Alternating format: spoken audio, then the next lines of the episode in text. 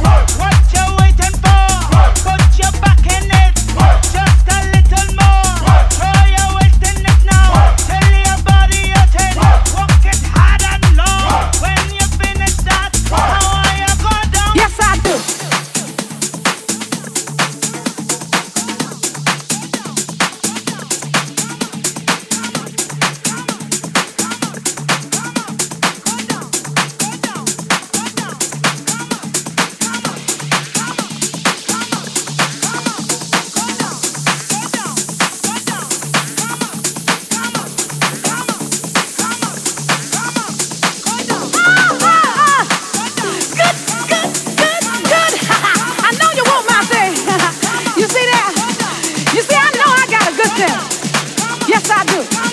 You see, girls, this man is not like other men. and the reason I say this is because I know every lady out there today feels the same thing. Every lady feels that her